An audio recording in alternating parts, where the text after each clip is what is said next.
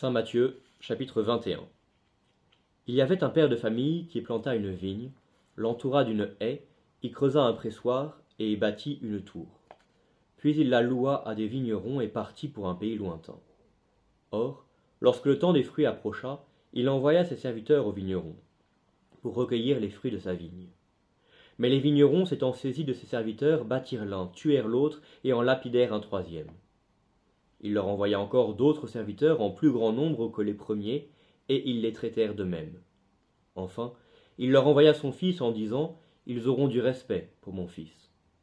Mais les vignerons, voyant le fils, dirent entre eux Voici l'héritier, venez, tuons-le, et nous aurons son héritage. Et, s'étant saisis de lui, ils le jetèrent hors de la vigne et le tuèrent.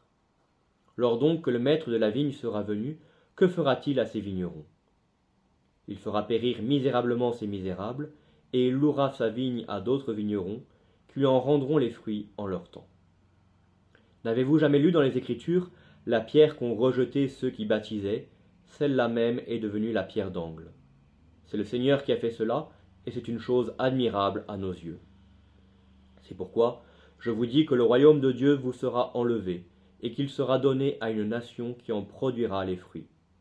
Et celui qui tombera sur cette pierre s'y brisera, et celui sur qui elle tombera, elle l'écrasera. Voilà un évangile qui nous permet de faire de l'exégèse, chacun à son niveau, et qui apporte vite une certaine richesse à notre méditation.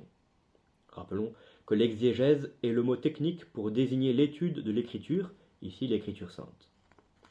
En écoutant cet évangile ou en le relisant, les idées, les prières, le dialogue avec Dieu pourra se faire assez aisément tous.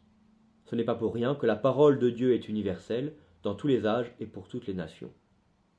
En plus donc de votre méditation personnelle, c'est-à-dire de votre réflexion qui conduit à la prière, et la prière à une résolution aimante pour la journée, voici deux points d'exégèse. D'abord, deux versions antiques de cet évangile ne disent pas tout à fait la même chose à propos du Fils du Maître. Dans la traduction grecque, ils auront du respect pour mon Fils. Dans la traduction araméenne, appelée aussi Péchita, ils auront honte devant mon Fils. La différence est plus une nuance peut-être, cependant mettons ensemble les deux versions et écoutons. Le reproche fait aux vignerons est de ne pas avoir respecté le Fils, et même de ne pas avoir eu honte de leur faute. Alors, la vigne a été donnée à d'autres. L'Évangile cache à peine le message que le Fils est le Messie attendu et rejeté.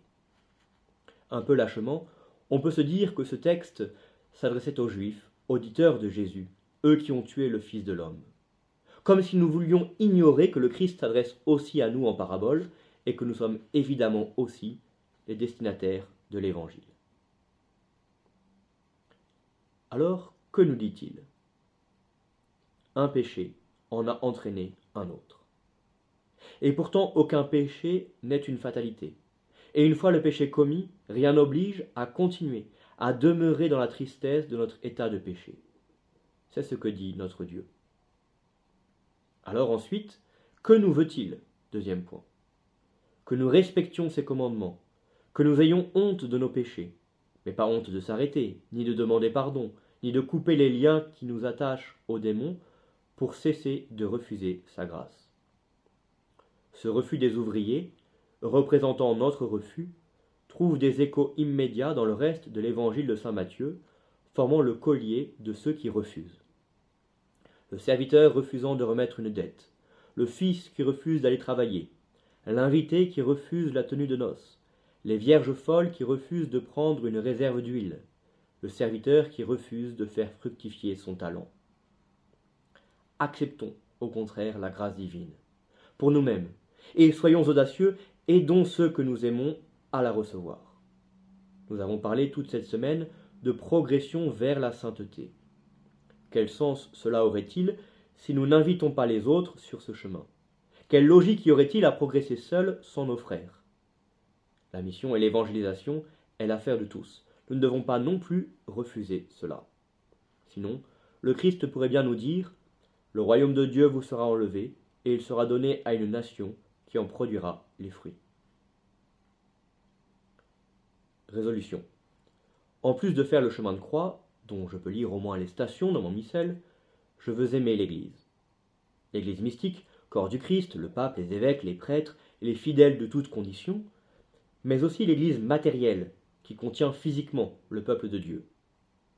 Qui en prendra soin de ces pierres? Si vous ne pouvez pas être au chemin de croix de votre paroisse aujourd'hui, passez à un autre moment à l'église. Présentez-vous devant l'autel. Et si cela n'est pas possible ce jour même, reportez votre visite à un jour très prochain.